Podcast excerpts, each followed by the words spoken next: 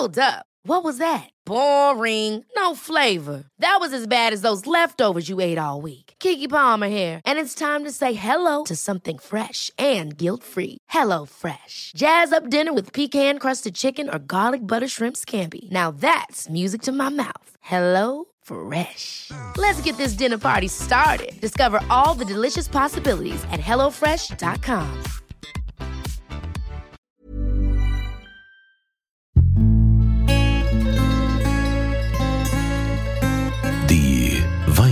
Weinwirtschaft.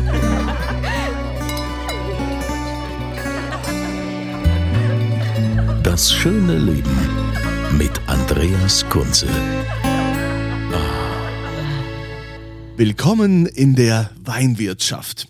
Ich freue mich, dass ihr wieder mit dabei seid, wenn es darum geht, deutschen Wein groß zu machen, ihm diesen Stellenwert zu geben, den er eigentlich haben müsste. Denn wir haben so viele tolle Winzer im Land, ich werde nie müde, das immer wieder zu betonen. Doch ähm, der eine ist oftmals im Marketing stärker als der andere, die Konzerne sind sogar noch stärker und äh, nicht jeder Wein, den man jetzt im Supermarktregal findet, äh, ist äh, automatisch auch ich lehne mich jetzt mal weit aus dem Fenster, trinkbar und ist das Geld wert, was man für diesen Wein bezahlt. Deshalb äh, gehe ich durchs Land für euch und äh, stelle euch die Winzer vor, die mit echtem Handwerk ganz tolle Sachen in die Flasche bringen und das auch noch sehr authentisch und zu fairen Preisen. Heute bin ich mal in Württemberg unterwegs, in Schweigheim. Da gibt's das Weingut Meier und der Michael Meier ist da der Macher. Der ist also nicht nur hier so, so der Big Boss, äh, der quasi draußen ist im, im Weinberg und äh, der kennt jede Traube persönlich. Der ist auch noch Kellermeister. Der ist also alles in allem, war auch schon Winzer des Jahres, ist ja jetzt auch hier vom Vinum äh, als Aufsteiger des Jahres äh, platziert worden. Also es geht so weit nach vorne bei dem Michael, dass wir, wenn, jetzt die Weine kaufen müssen, weil danach wird's teuer. Hallo Michael. Hallo, grüß dich. Ja, also Michael, äh, wie war das denn jetzt? Wie bist du denn zum Wein gekommen? Ich habe ja schon gesagt, Vinum Weinguide, äh, habt ihr jetzt gerade eine aktuelle Auszeichnung bekommen als Aufsteiger des Jahres. Aber du hattest ja vorher schon einige Auszeichnungen, weil du ja schon so ein bisschen anderen Weg gegangen bist als so die typische Winzerlehre, die man so macht. Ach, ja, was heißt, ich habe schon die typische Winzerlehre und die ganze, die ganzen Pipapo mit äh, Weinlernen und alles schon gemacht, aber ähm, im Endeffekt ähm, unser Betrieb hier daheim ist halt nicht der klassische Weingutsbetrieb. Also mein, mein Papa, der hat Landwirt gelernt, wie, wie seine Väter quasi davor auch. Und ähm, dann ähm, bin ich jetzt quasi der erste gelernte Winzer. Ähm, das Witzige ist ja in Schweigheim, wir haben hier keinen einzigen Weinberg im Dorf. Also die Weinberge sind quasi alle in Sichtweite hier äh, im Remstal, ja. Und ähm, mein Vater hat quasi aus einem Weinberg ein kleines Weingut gemacht und ich habe aus dem kleinen Weingut jetzt ein ja, mittleres bis großes Weingut gemacht und äh, ähm, bin aber auch andere Wege gegangen wie mein Vater damals, ganz klar, ja. Also du warst ja auch, ähm, äh, wo, wo warst du auf der, auf der Hochschule? Ich, ich war in, Geisen, in Geisenheim. Ah, doch, auch wieder einer ist Geisenheim. Ich war mir gerade nicht so ganz sicher, gell? Ich Sorry. so, auch ein Geisenheimer, natürlich. Und äh, dann äh, hast du dich ja noch weiterentwickelt. Genau, also ich habe äh, eine klassische Ausbildung gemacht, erst mal gucken, ob es mir überhaupt gefällt, habe die beim, beim Rainer Schneidmann hier in Fellbach gemacht. Ah, der Rainer ist äh, super Typ, super Typ, ja, von dem habe ich auch schon viele Weine, mit dem habe ich mich auch schon unterhalten, aber so viel nur dazu, aber es geht ja jetzt um dich, okay? Ja, ja, ja, nee, äh, aber da habe ich so das Weinmachen quasi, äh, bin ich angefixt worden. Und dann mit Geisenheim und äh, dann äh, war ich noch in Österreich im Praktikum.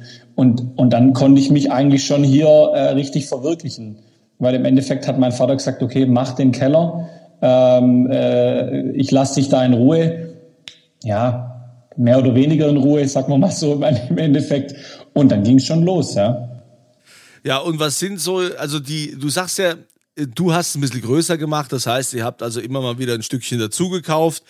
Und genau. ähm, was sind denn so die Weine, was ist denn so dein Steckenpferd? Also ähm, es ist ja zurzeit sowieso so im Trend, also egal mit wem ich mich unterhalte, dass man sagt, ja, man will möglich äh, quasi die Weine sehr natürlich belassen. Man will also auch ähm, jetzt äh, nicht irgendwas Künstliches hinzugeben. Es geht ja schon viel Öko oder auch eben diese Naturweine, wo man auch gar nicht mehr filtert, wo man alles irgendwie so passieren lässt. Das ist ja so dieser, dieser Trend. Was war denn so deine Herangehensweise? Was war so oder ist so deine Philosophie? Ähm, ja gut, damals, als ich hier angefangen habe, war ja noch nicht viel äh, da. Es gab einen Keller, es gab Tanks, es gab äh, einen, einen, bestehenden Kundenbestand. Wir haben eine Besenwirtschaft äh, oder Gutsausschank, sagt man, glaube ich, Hochdeutsch, ja. Äh, in Schwäbisch ist es halt der Bäser, ja. Äh, und ähm, darauf konnte ich halt aufbauen. Und dann ähm, habe ich halt versucht, ähm, oder ich habe nicht versucht, ich habe das quasi über meine, meine Ausbildungszeit dann rausgefunden, dass mir Burgunderweine unglaublich viel Spaß machen. Und ich würde schon sagen, dass wir hier in, in der Region auch sehr bekannt sind für Spätburgunder, für, für guten Spätburgunder natürlich, ja, und ähm, äh, mittlerweile auch für Weißburgunder und Grauburgunder. Und so die Burgundergeschichte war so mein Eintritt in die, in die ja, Weinwelt, würde ich jetzt mal sagen, ja wir haben oftmals die Diskussion oder es gibt immer mal auch wieder Fragen, die ich äh, kriege dann an äh, info.kunze.tv. Da sch schreiben mir dann immer die Leute, die auch diesen Podcast hören. Was ist denn eigentlich der Unterschied zwischen Spätburgunder und Pinot? Ja, man sagt ja immer Pinot Noir. Äh, das, ja. äh, Pinot Noir klingt ein bisschen besser, aber ähm, es ist doch eigentlich, ist, ist es doch dasselbe oder etwa nicht? Oder ist der Pinot einfach nur dann die höchste Qualitätsstufe oder was, was ist da der Unterschied? Äh, wollte zum Beispiel die Birgit aus Spießheim von mir wissen. Also Pinot Noir, äh, Spätburgunder, Blauburgunder, äh, Pinot Nero, das ist alles das Gleiche. Äh, das ist halt, man hat halt unterschiedliche ja, Namen dafür, Synonyme. Ähm, viele Weingüter, weil ja so eine Sorte auch verschiedene Namen eine Zulassung braucht im Endeffekt hier in Deutschland, kann man auch Pinot Noir draufschreiben. Äh, wir in Württemberg dürfen auch ähm, auf Spätburgunder Samtrot draufschreiben, weil Samtrot wieder eine, äh, eine Klonvariation ist vom Spätburgunder. Ähm, ich meine, nee, das, nee, nee, doch, Samtrot, genau. Mhm. Und ähm, ja, viele spielen mit dem Namen Spätburgunder, das sagen, okay, der Beste heißt Pinot Noir oder der Mittelklasse heißt Pinot Noir oder der Einstieg. Ich bin da jetzt, sage ich mal, nicht so der Fan davon. Ich finde halt, Spätburgunder hat so einen tollen Namen äh, ist so bekannt, ist so ähm, äh, verankert, das, das muss man einfach ja, draufschreiben. Und dann kann man ja andere Klassifikationen machen. Also das ist ja dann easy. Okay, dann bist du also, haben wir diese Frage geklärt, ne? Und dann bist du also draufgekommen, dass so Spätburgunder, Burgunder ist so dein Ding. Und dann bist du, wie war dann die Herangehensweise? Die Herangehensweise ist ja beim Burgunder immer, man fängt ja, Wein wird ja am Weinberg gemacht, ganz klar. Also erstmal klar, habe ich geeignete Weinberge, ähm, wo kann ich äh, was anbauen, welche Lage kristallisiert sich da als gute Lage raus. Und äh, ich hatte damals, als ich hier angefangen habe, einen Burgunder Weinberg äh, von meinem Papa gepflanzt in einer bombastischen Lage, leider der falsche Klon für Rotwein. Äh, oh. ja, so stand ich dann auch da, ja. Und dann haben, haben wir äh, 2008, als ich dann von der Lehre ver äh, mit der Lehre vorbei war, haben wir dann einen Weinberg gehabt in einer tollen Südwestlage am Steinrheinacher Hörnle. Ähm, und haben dort äh, den ersten Weinberg mit Spätburgunder bepflanzt, so wie, wie ich mir das dann im Endeffekt vorgestellt habe. Und habe dann geguckt halt, dass ich die richtigen Klone kriege, die richtigen Unterlagen. Das ist natürlich immer so ein Schuss ins Blaue, weil man ja nicht weiß, wie der Klon auf dem Standort re reagiert, auf den Boden reagiert. Aber wir hatten Glück, wir haben drei verschiedene Klone äh, ähm, genommen und jeder hat eine tolle Eigenschaft und es gibt einen gemeinsamen Wein und den gibt es heute noch als ähm, Spätburgunder vom Steinlagenwein. Finde ich spannend. Also auch mit diesen Klonen ist ja auch immer so ein Ding. Ne? Die muss man ja teilweise, wenn man die irgendwie über, über Burgund oder in Frankreich äh, kauft, da muss man ja richtig was hinblättern. Ne? Das, das wissen ja also auch die, die Otto-Normalverbraucher nicht. Was, äh, was bezahlt man da für so einen Klon? Kann man darüber offen sprechen oder ist das geheim? Äh, man kann da schon offen sprechen, wenn ich jetzt genau wüsste, was einer kostet. das hat der Vater also, bezahlt. also vielleicht auch das, nee, aber äh, ich weiß es gerade nicht. Also äh, muss ich jetzt ehrlich gestehen. Na gut, ähm, ich, ich, ich frage einfach den Nächsten. Es du bist ja nicht der Einzige, der ja. mit diesem Klon arbeitet.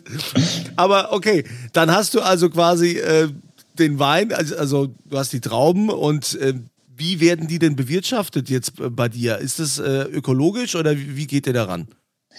Ähm, also dieses Öko-Thema, das, das, das war schon in mir seit in den letzten zehn Jahren. Ich wollte da schon was, was äh, machen im Betrieb und habe mich jetzt letztes Jahr dazu entschieden, auf Öko umzustellen oder besser gesagt vorletztes Jahr und im letzten Jahr den ersten Umstellungs, um, Umstellungsjahrgang jetzt gemacht und ähm, Vorher war es halt konventionell. Wir haben dann irgendwann mal Herbizid weggelassen, so 2015, 16, ähm, haben dann mal auf Biodünger umgestellt. Ich meine, es war 17, 18 und haben dann als letzten Schritt jetzt quasi den Pflanzenschutz auch dann auf Bio umgestellt.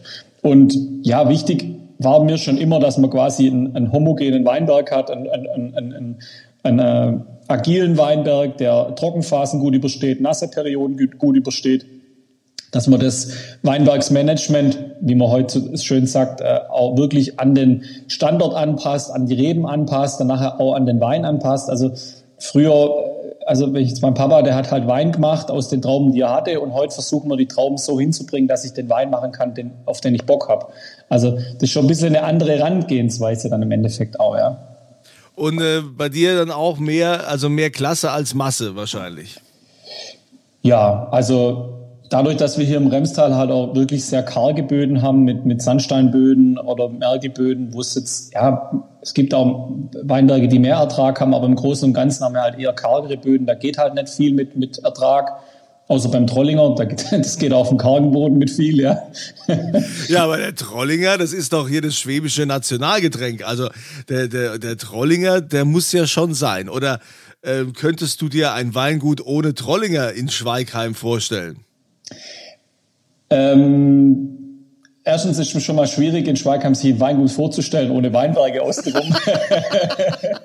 also, du meinst, wenn der Ruf eh schon ruiniert ist, wenn du sagst, naja, wir sind die, die auch kein Weinberge haben, deshalb haben wir auch keinen Trollinger, oder wie? Nein, nein, nein. Also ich finde, Trollinger ist so die DNA eigentlich von uns Winzern hier und auch die Muttermilch, auch wenn es viele nicht hören wollen. Ähm, Trollinger ist eine ultra spannende Sorte und es macht auch die Region aus. Also das ist unser Alleinstellungsmerkmal. Es ist vielleicht nicht das beste Alleinstellungsmerkmal, weil es einfach negativ behaftet ist bei vielen. Aber viele haben halt noch diesen alten Trollinger im Kopf. Also dieses ja, Bibeles Wasser, marmeladigen Trollinger, wo einfach nach nichts schmeckt, nur nach Frucht und, und ja, ein bisschen nach ja, Marmelade im Endeffekt. Und wenn man dann ausdünnen, wenn man die Trauben halbiert, äh, eine anständige Maischegärung macht, etwas Saftabzug vorher, ähm, die Gärung nicht äh, bei, sag ich mal, nach sieben Tagen abbricht, sondern nach drei Wochen vielleicht noch ein altes Barrik übrig hat oder ein großes Holzfass, den da reintut für sechs oder acht oder zehn Monate oder auch mal für 24, dann kommt da auch was richtig Gutes dabei raus. Ähm, nur, ja, das muss halt bei den Kunden jetzt mal ankommen, so langsam. Das ist das Wichtige. Ja, also das heißt, wir müssen mal eine Marketingkampagne für Trollinger starten, ne? Bitte, ja, gerne. Und äh, dann, also ich, ich, wenn einer nicht vom Trollinger überzeugt ist als Rotwein, sage ich immer, äh, stell den doch mal in den Kühlschrank. Kauf dir einen, einen schönen Trollinger, wenn es eine Literflasche sein soll, dann eine Literflasche, ist egal, äh, oder was höherwertiges, äh, oder Naturwein Trollinger oder egal was, das funktioniert immer im Kühlschrank rausholen, probieren, Schlückle einschenken, kalt trinken. Wenn es nichts ist, dann äh, warm werden lassen und ein bisschen bei, bei 10 Grad dann trinken oder 12. Und wenn es gar nicht funktioniert, dann hat man es wenigstens mal probiert. Also also ich mag das, ich trinke gerne mal einen Trollinger. Und äh, wie gesagt, äh, da sind ja mittlerweile ganz äh, riesengroße Qualitätssteigerungen und Sprünge äh, entstanden. Wenn wir gerade vom Rainer Schneidmann äh, geredet haben, ja, also wenn du von dem mal einen Trollinger trinkst, ja, ähm, macht der macht der nach wie vor. Ja, also ja. Und, und, äh, und, und sehr, sehr gut und ganz anders, als man das äh, vielleicht noch in Erinnerung hat.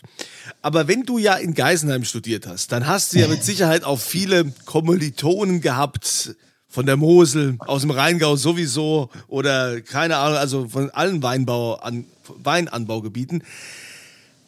Wenn die dich jetzt fragen, ja, also man hat ja so Gespräche, was, was könnt denn ihr da in Württemberg äh, besser, was wir jetzt an der Mosel oder in Rheinhessen nicht hinkriegen? Was hast du denn zu denen gesagt?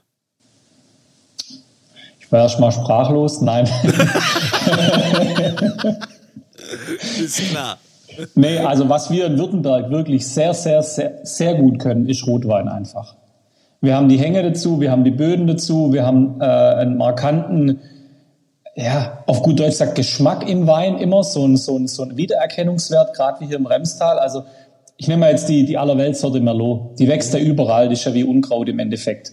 Ähm, und wenn man die nimmt und hier aus dem Remstal probiert, die hat immer eine eigene Kräutrigkeit, eine schöne, verhaltene Frucht. Ähm, äh, wenn man dann mit Holz zuballert, ist das ein schöner Abendwein, Tischbegleiter äh, für geschmorte Gerichte und er hat halt immer diese Remstal-Typizität. Und das können wir halt hier im Remstal oder allgemein Württemberg sehr, sehr gut. Ja, das ist doch mal, ist doch mal ein Statement. Du machst natürlich auch äh, klassisch Riesling, hast du also auch auf äh, in deinem Portfolio. Ja. Gibt es irgendwas Experimentelles, was du machst, oder sagst du nur also Burgunder und äh, Riesling, so die Klassiker? Nee, also unser Familienexperiment über mehrere Jahre ist jetzt schon, den Silvaner hier wieder nach vorne zu bringen. Mhm. Ähm, weil Silvaner, sag ich mal, ist ja im Endeffekt auch so, eine, so, ein, so ein Burgunder, äh, so eine Burgunderart, ja, von, hat wenig Säure, ist eher breiter im, im Mund und ähm, schöne Frucht auch. Und da finde ich den, den, den Silvaner ideal. Und der, den gab es hier früher ganz viel. Ähm, wurde wie so viele andere Sorten auch einfach verheizt. Ja. Viel Ertrag, wenig geschmackvolle Weine, viel Säure, dünn, hellfarbig, wollte keiner mehr ist vom Markt verschwunden. Aber es gibt noch den ein oder anderen Weinberg, alte Weinberge, äh, die halt übrig blieben sind. Und äh, die kriegst du natürlich von Apfel und Ei, weil die will ja keiner. Ähm, und dann hat mein Vater sich da mal so ein bisschen drum bemüht, mhm. hat äh, den ein oder anderen Silvaner Weinberg gepachtet. Und ähm, 2008, ich muss kurz ausholen, hatten wir dann, ein, glaube ich, mein 70 Prozent vom Betrieb war Hagelschaden. Ähm, und dann war das Silvaner quasi der einzigste Weinberg, der nicht verhagelt war, wo wir einen Premium-Wein draus machen konnten. Und da haben wir dann angefangen, uns mit Silvaner zu beschäftigen. Und aus dem raus sind jetzt mittlerweile, ich meine, wir haben auf der Karte vier Silvaner. Ein Einstiegssilvaner für, ja, im Endeffekt jüngere oder Weineinsteiger, ein bisschen mit Restsüße, ganz easy zu trinken.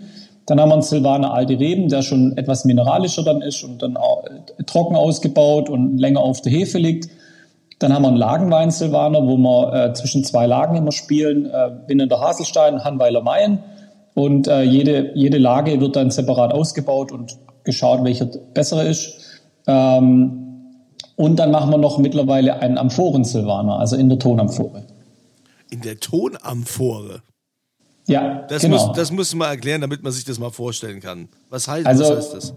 Also man kann ja, äh, in Amphoren wurden ja schon, keine Ahnung, schon immer Weine gemacht. In Armenien, in, in Georgien, in, äh, im alten Rom und was weiß ich. Überall war schon Wein in Amphore. Wir hatten letztens auch ein Bettungei, wo einer in, in so einem Bettungei den Wein gemacht hat. Ja, ja, das war auch eine Überlegung, ob ich ein Bettungei äh, äh, mir, mir zulege. Aber ich finde, ich habe so viel Beton im Keller und auf dem Boden und Wände betoniert. Und also ich habe schon so viel betoniert in meinem Leben. Wahrscheinlich, äh, da hatte ich jetzt keinen Bock mehr auf ein Betonei, muss ich ehrlich, ehrlich gestehen. Und äh, wir hatten damals auch eins in Geisenheim, als ich dort Student war. Und ich weiß noch, der, der äh, äh, da in, äh, im Keller, der, der, wo uns da begleitet hat, der, der Herr Pfeiffer, der hat dann gesagt, äh, das schäumt bloß, wenn man da was reintut, das ist nix. okay, also hast du diese, diese so eine Tonamphore dann genommen. Genau, also so Terracotta wie ein Blumentopf im Endeffekt, ähm, kommt aus Italien, hat ein Studienkollege von mir, ein guter Freund in Italien beim Urlaub gefunden, der wollte Blumentöpfe kaufen und kam dann mit, mit äh, Tonamphoren heim, ja. Und die sind in, ähm, das ist eine Firma, die macht quasi ähm, das in verschiedenen Formaten zum Eingraben oder ganz klassisch, wie es bei mir auf der Palette steht. Äh, und äh, ich habe das jetzt in Eiform gekauft mit oben einem, einem Edelstahl-Domdeckel und ähm, kann da richtig schön Wein drin machen. Und es gibt, also finde ich, so einen einzigartigen Geschmack. Es ist quasi wie ein Barrik ohne Holz. Wahnsinn. Also das, das muss man wahrscheinlich mal probieren. Das kann man sich äh, so, so jetzt gar nicht vorstellen. Also der Tonamphore, ja okay, man kennt es aus südlichen Ländern, ja, ja klar. Und jetzt aber auch in Württemberg. Ja, genau. Äh, also bis zum Sommer hatte ich noch drei. Eine ist mir leider zerbrochen beim letzten Mal äh, entleeren. Aber, ja, gut. gut, ist halt ein bisschen empfindlicher als so ein Bettungei, ne? Also schon klar. Eingegraben wäre es wahrscheinlich jetzt doch besser gewesen, hätten wir es nicht bewegt, ja. Ja, wie war denn das jetzt mit der Auszeichnung vom, vom Wien Aufsteiger des Jahres? Was bedeutet das im, im Winzer? Also man hört das ja immer wieder, ne? Und diese ganzen Preisverleihungen, da gibt's ja, man sieht auch oftmals sind es äh, immer dieselben, die, die ausgezeichnet werden. Ja. Was, was war das jetzt für dich und was bringt das äh, letztendlich auch dem Weingut? Also Auszeichnungen bringen natürlich für, für ein Weingut immer was. Ähm, man kommt in der Presse, äh, man, ist wieder bei seinen Bestandskunden, die sind quasi bestärkt, dass sie bei dir kaufen, ja. Und ähm, Leute, die noch nie von dir gehört haben, ähm, die werden halt auf dich aufmerksam. Ähm, und klar, für mich persönlich bedeutet natürlich auch, okay, ich habe irgendwas richtig gemacht. Klar, das probieren nur zwei oder drei Leute in dem, in dem Gremium. Ähm, wichtiger ist mir natürlich, dass meine Kunden das, das cool finden, was ich mache. Ja. Und ähm, ja, im Endeffekt nimmt man das gern mit, so eine Auszeichnung. Ähm, und es bringt einem immer was, weil dieses, dieses, dieses, dieser und Weinguide, der liegt ja bei jedem äh, auch noch ein paar Jahre rum und dann schlägt man wieder auf und sieht, aha, der Meier äh, da in Schweigheim, ähm, cool, der war mal Aufsteiger, gehe ich mal vorbei. Und das ist eigentlich äh, super klasse. Also wir haben es jetzt vor Weihnachten schon gemerkt im, im Verkauf auch, dass die Privatkunden schon gut angezogen haben. Ja. Ja, Vino, Weingart habe ich auch verlost, ne? als der rauskam, habe ich auch einige Exemplare verlost, die tatsächlich also immer sehr begehrt sind. Aber sehr begehrt ist ja auch dieser Moment jetzt, auf den sich hier immer alle freuen. Und das gibt's zu gewinnen. Lieber Michael Mayer, welchen Wein dürfen wir denn jetzt hier verlosen? Da freuen sich ja also immer alle drauf. Naja gut, wenn wir jetzt von der Amphore schon so äh, geredet haben, könnten wir ja einen Amphorenwein verlosen einen Amphorenwein. Was, okay, wir haben von der Amphore gesprochen, ja. Und welcher Wein wäre da drin? Du hast gesagt Silvaner, oder? Oder machst du das auch mit anderen? Ich mach's, ich habe das auch mit anderen schon gemacht und ich würde jetzt mal äh, eine traditionelle Württemberger Rebsorte verlosen, aus der Amphore gemacht, einen Lemberger. Ein Lemberger aus der Amphore. Jahrgang ja. 2020, ganz abgefahrenes Ding, äh, muss man probieren. Jetzt wird es aber spannend. Gut, aber ihr gewinnt das ja nicht einfach so, denn es äh, gehört ja also immer auch eine Frage dazu. Ja, und äh, diese Frage müsst ihr beantworten. Also ihr geht auf podcast.kunze.tv, dann gibt es dieses entsprechende Formular, ne, wo ihr eben Adresse und so weiter eintragt und dann immer Antwort zum aktuellen Podcast oder aktuelle Frage. Und die Frage lautet, welchen Wein, was ist so der typische Schoppewein von der Schwabe? Ja, was trinken die denn gerne? Wir haben uns über diesen Wein unterhalten, ja, den die also gerne in so einem Besen, so, so Gutsausschank, wie man so sagt, äh, gerne mal trinken. Ja, wie heißt dieser typische Wein, der auch äh, lange so ein bisschen verpönt war, der jetzt wieder ein besseres Image kriegt? Das da bitte eintragen, podcast.kunze.tv und dann nehmt ihr an der Verlosung teil. Also, wer jetzt zugehört hat, äh, sollte es wissen. Wer sich sonst ein bisschen mit Wein auskennt, äh, kennt dies, das auch so. Ne? Michael, ne? schwer, oder? Also ich muss, ich muss jetzt schön den Mittag überlegen, ja. Ja, also ich äh, danke dir für dieses äh, kurzweilige Gespräch und ähm, wir sind sehr gespannt, äh, wann der Wienum Weinguide wieder zuschlägt und sagt, okay, der ist nicht nur Aufsteiger, der ist hier unser absoluter Held. Man weiß es ja nicht. Und äh, wir sind auf jeden Fall weiterhin wachsam, wie denn so dein Werdegang noch ist und was du noch alles um Schilde führst als Weingut ohne Weinberge im Ort. ja. Also kurios, aber es gibt's ja. Also ich muss dazu sagen, wir hatten, wir bewirtschaften 16 Hektar Weinberge, das habe ich jetzt vergessen. Also ja, das ist schon ordentlich, gell? Also das ist, äh, ne, also 16 Hektar, also für Württemberg, da kann man schon ein bisschen was machen. Also ich wünsche dir, wie gesagt, weiterhin viel Erfolg und äh, vielleicht sieht man sich auch mal persönlich. Äh, toll, dass du dir die Zeit genommen hast und schön natürlich, dass ihr auch dabei wart. Habt eine schöne Woche, eine schöne Zeit und immer volle Gläser.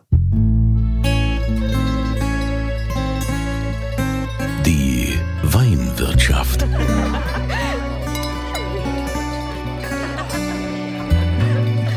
Das schöne Leben mit Andreas Kunze. Die Weinwirtschaft wird produziert von Podcast Monkey. Podcast-monkey.com. Hey, folks, I'm Mark Marin from the WTF Podcast, and this episode is brought to you by Kleenex Ultra Soft Tissues your ally to help tackle your allergy symptoms this season. I love the change of seasons, but nobody loves pollen and all those other things floating in the air that make you sneeze during this nice weather. Kleenex Ultra Soft tissues are hypoallergenic and allergist approved. So fight back against watery eyes and runny noses without worrying about irritating your skin. For this allergy season, grab Kleenex and face allergies head on.